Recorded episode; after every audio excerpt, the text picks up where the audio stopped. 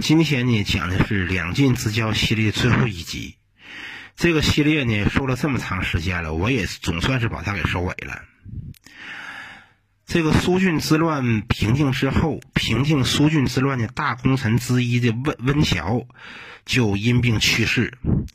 温峤呢，他在任江州刺史期间，他的这个官声特别好，所以说温峤去世之后呢，江州的很多百姓呢都自发的给温峤来送行。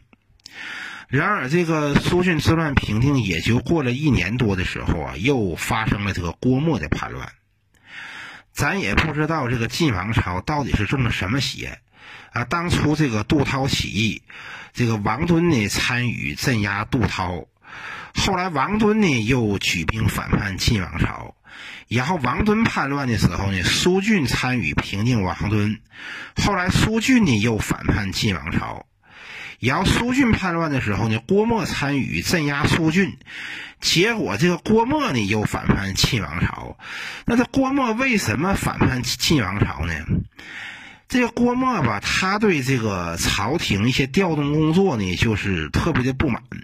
他觉得自己吧，就是说一直给晋王朝打仗，一直与胡人打仗，也算是为晋王朝立了很多功劳，但是却得不到什么重视。那么有一次呢，这郭沫呢就跟这个平南将军刘印发了牢骚啊，就说他那个，呃，这么多年呢一直鞍前马后的给朝廷立大功，但是呢却得不到朝廷的重视与提拔。那么刘印呢跟这郭沫说：“说郭将军呢，你说的这些话很有道理，但是我又有什么办法呢？对吧？你跟我说，我能有什么办法呢？”然后这郭沫呢就跟这刘胤说：“说我这个大军呢也要出发了，就说你能不能给点钱？”然后这个刘胤呢就以自己已经被免免职为为由呢，就没给这郭沫钱。后来这郭沫就是南下征苏郡，就到了这个浔阳，就遇到了这个又又又遇到了这个平南将军刘刘胤。然后这郭沫呢他就拜见这个刘刘胤。那么刘胤呢手下呢有一个官员叫张满呢，对这个郭沫呢特别的这个轻视。这个这个张满呢当着郭沫的面就把这衣服给脱下来，把这身子给露出来，就故意恶心郭沫。咱也不知道张满会不会跟郭沫说什么“吃个桃子好凉凉”什么的，反正就是把，反正就是恶心了一顿郭沫。那一样的郭沫呢，就就是极为的不满，就就就郭沫对这个这个张满呢特别来气。后来呢，这个这个刘印呢给这郭沫送去一坛酒和一头猪，给郭郭沫气的呢，就是当着这个死者的面儿，就把这个刘印送来的这个酒和这个猪肉呢，就都给扔到河里去了。呃当时呢，有一个叫盖屯的人，这个盖屯的人呢，他曾经啊，把被这个主患所杀的一个叫孔伟的这么一个人的女儿给抢走，当自己的妻子。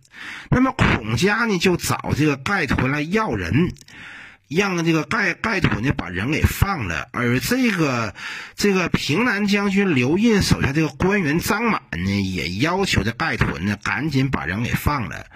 盖屯就是不放，因此盖屯呢跟这个刘印和张满就发生了矛盾。那盖屯他很那个恨这个刘印和张满，他也知道这郭沫呢也恨这个刘印和张张张满。然后这个盖屯就跟这郭沫就说说这个刘印不接受免官，私下里另有打算。对吧？他和这个张满、荀凯这些人呢，日夜在策划要准备要造反。他们之所以啊现在还没有什么举动，是因为他们还顾及你郭将军一个人。所以说，你郭将军呢，应该得立即起兵把他们给除掉。这郭沫吧，他本来他就那个那个恨这个这个刘印和张满。听这个盖屯这么一挑拨，这么一那个添油加醋，于是郭沫呢就立即带兵就袭击了这个刘印的这个府邸。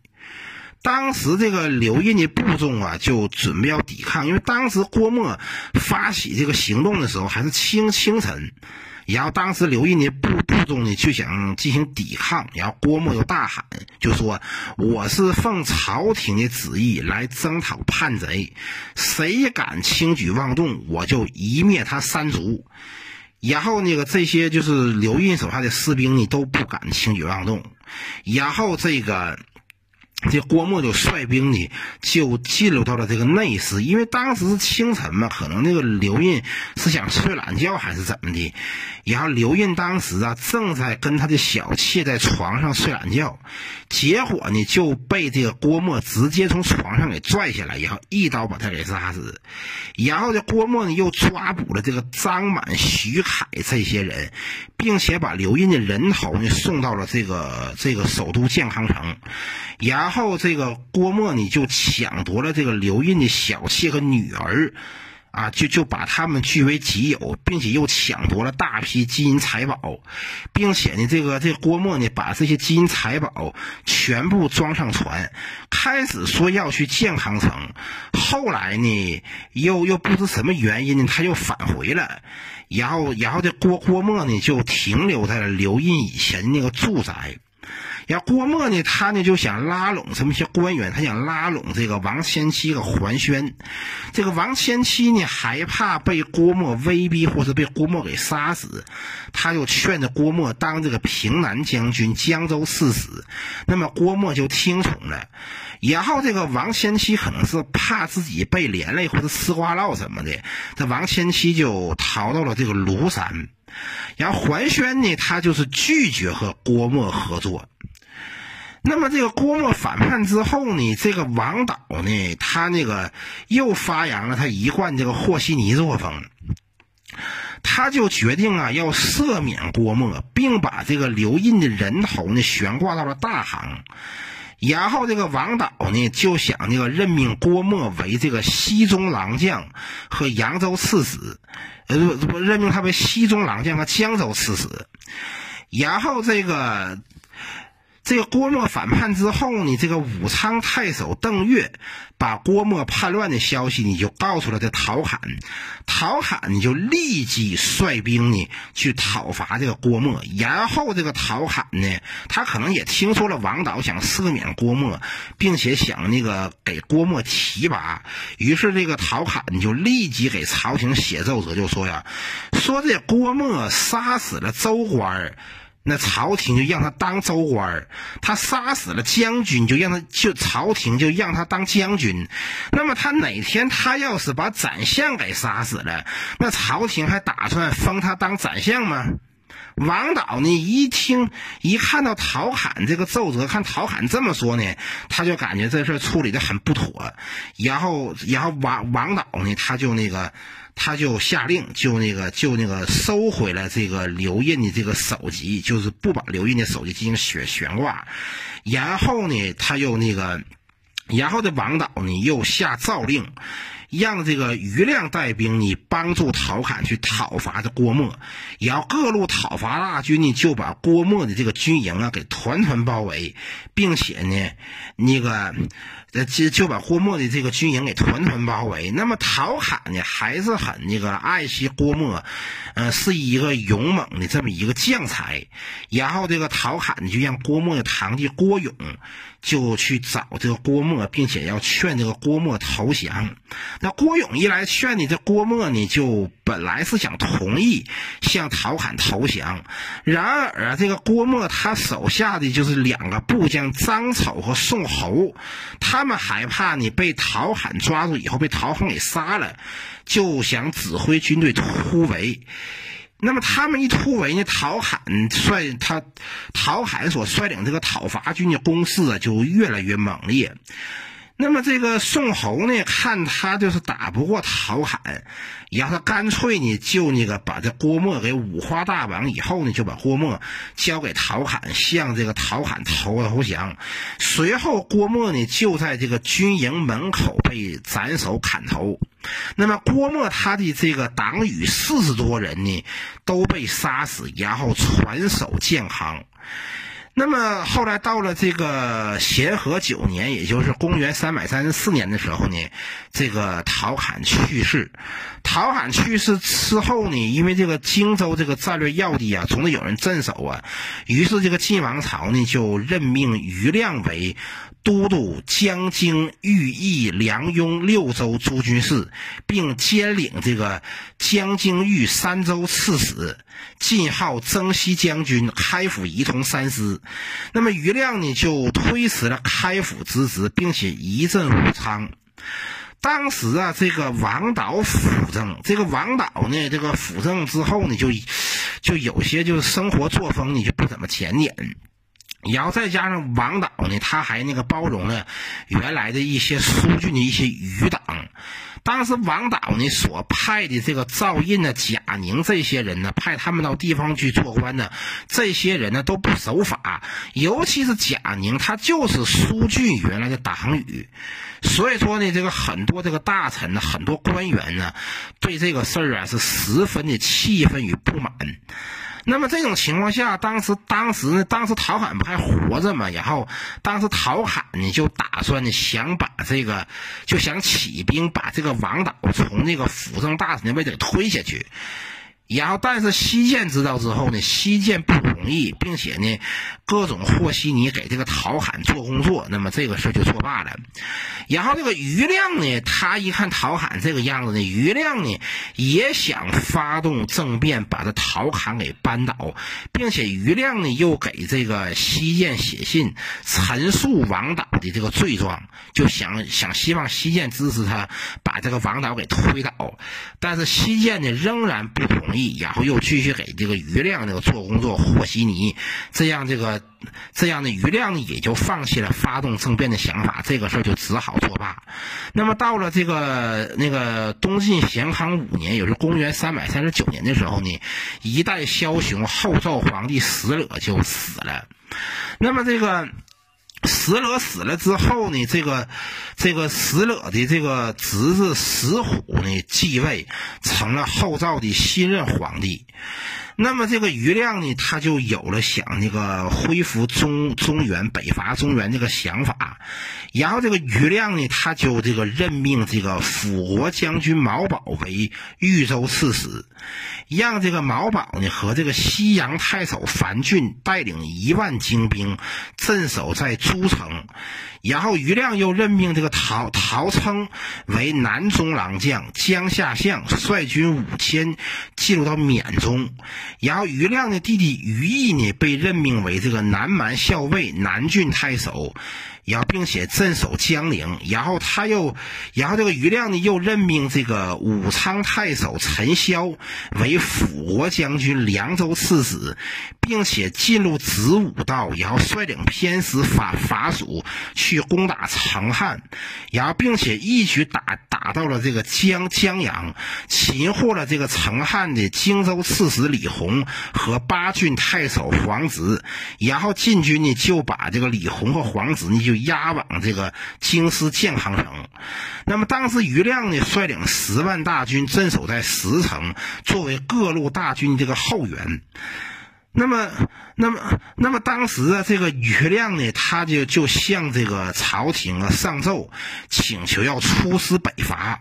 那么晋成帝呢，就和这个群臣商议此事，就是商议这个北伐可不可行。那么当时这个王导的想法和余亮是一样的，认为可以去北伐。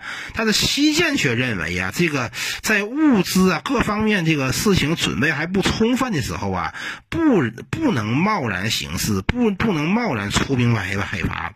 而这个太常蔡模呢，也认为说这个那个新任的这个后赵皇帝石虎这个人呢，不是等闲之辈，这个人也不好对付。然后这个事儿呢。便这个北伐这个事儿呢，便暂时搁置。然而啊，这个东晋呢，在这个在这个诸城一带呀，屯兵啊，包括包括这段时间这些举动啊，也引起了这个后赵方面的注意。后来，这个后赵国主石虎呢，派这个军队去攻打这个诸诸城。那么，那么后赵军攻打诸城的时候呢，镇守诸城的东晋将领毛毛宝向这个余亮求援。那么余亮呢，认为这个诸城很坚固，这个后赵军可能一时半会儿也打不破，就没有及时派出援军。最后诸城被后赵军所攻陷。那么毛宝、樊俊这些东晋将领呢，就投水而死。那么余亮呢，本想一阵十十城，那么听说诸城失守之后呢，他只得做作罢。然后余亮呢，就向这个晋成帝上书，要求将自己自降三级，降为安西将军。那么不久呢，朝廷又下诏呢，恢复了这个余亮的原来的官职。后来朝廷呢，又想拜这个余亮为司空，其余官职依旧。那么余亮呢，是推辞不不受。那么于亮呢，在这个诸城战败之后啊，就是特别郁闷，就忧郁长长长疾。然后当时呢，这个王导啊、西涧呐这些名臣呢也相继去世。那么王导去世的时候呢，当时王导的葬礼呀是以天子的礼节来下葬的。那么王导去世之后呢，这个朝廷就征召这个余亮为为司徒和扬州刺史、录尚书事。那么余亮呢又一次推辞，那么这个晋成帝这一次是准许了。公元三百四十年，于亮去世，终年五十二岁。那么自此呢，东晋初年的名臣三巨头，这个王导、那个那个西涧，包括这位于亮，就全都去世了。那么晋成帝司马衍呢，他是五岁继位，到十五岁左右呢才亲政。那么晋成帝亲政之后，他就下令。禁止这个豪族豪强将把这个山川林泽给私有化，然后并且在这个咸康七年的时候呢，这个晋成帝下令又以土断的方式把一些北方的移民呢，包括一些江北来的士族啊，都编入这个户户籍。那么晋成帝在位期间呢，他是造举贤良，劝课农商，而且他厉行节俭。要知道啊，这个，这个当时这个晋朝啊，这个这个奢华之风啊，奢靡之风是很严重的。我们以前也讲过，那个当时这个晋武帝，他那个带头的搞这个奢侈腐腐化。那么晋成帝呢，作为一作为皇皇帝，还能带头节俭，那么这是难能可贵的。那么晋成帝他本人呢，也是一个书法名名家。那么，那么晋成帝这个这个这个书书书法呢，可以说是那个啊，据这个据这个法书要录记记载，说这个晋成帝的这个书书说这个晋成帝的这个书书书法是是那个呃生之草意，领悟突通暗，光死未未破，轻移过栏，尽力外爽。风内内涵，若开而呃作赌续续日，全落而玄玄归必必谈，就说明当时啊，这个晋成帝这个书法水平还是很高的，因为本身那个那个东晋时期嘛，也是那个啊，也是一个就是说那个书法这么一高高峰期。那么这个这个晋成帝他的这个皇皇后呢？叫杜陵阳，这个杜陵阳他的家世是比较显赫的。杜陵阳他的这个曾祖父呢是当年西晋灭东吴的这个名将杜预，他的祖父呢是这个尚书左丞杜锡，他的父亲呢是这个丹阳城杜杜毅，然后杜陵阳的母亲是裴氏。那么这个杜陵阳的父亲杜毅在杜陵阳出生后不久啊，他就去世了。于是，这个裴氏呢就独自啊将这个杜陵阳养育长大成成人。那么，杜陵阳长大成人之后呢，他这个美貌出众，知书达理。那么，咸康二年的时候，晋成帝就以这个杜家世代以德为名，迎娶杜陵阳为皇后，并且当天入宫。那么，这晋成帝登上太极前前前殿，文武百官前来祝祝祝贺。当时祝贺的百官呢，就特别多，然后一直到晚上，宫门都快锁的时候，这百官他才走。那么这个那么到了这个咸康七年三月的时候啊，杜陵阳去世，享年二十一岁。杜陵阳当了这个，就是当了这个六年的皇皇后，没有子子子女。那么杜陵阳死后呢，这个晋成帝下令，就是皇后的丧事一切从简。那么到了咸康八年的时候，就是公元三百四十二年五月，晋成帝呢就感觉到这个身体有些不不适。那么六月初五的时候呢，晋成帝的病情加重。当时啊，就要就要考虑立接班人这个问题。那么当时这个晋城的两个儿儿儿子，就是那个，呃，司马丕和司马懿呢，还很年幼，尚在襁褓当中。于是这个余亮的弟弟于兵呢，就就那个就向晋成帝请示，立晋成帝同母的弟弟琅琊王司马越为皇位继承人。那么晋成帝就同意了，然后晋成帝下诏，让这个琅琊王司马越。当这个皇位继承人，后来呢，这个于兵、何冲以及武陵王司马熙、会稽王司马昱，还有尚书令诸葛辉被任命为辅政大臣。公元三百四十二年的六月初八，晋成帝驾崩于建康宫的中西堂，终年二十二二岁。那么晋成帝死后呢，庙号是显宗，并且将其葬于这个兴平陵。那么那个前一年死的。那个皇后杜陵阳呢，然后也跟跟那个晋成帝呢是合葬在了这个兴平陵。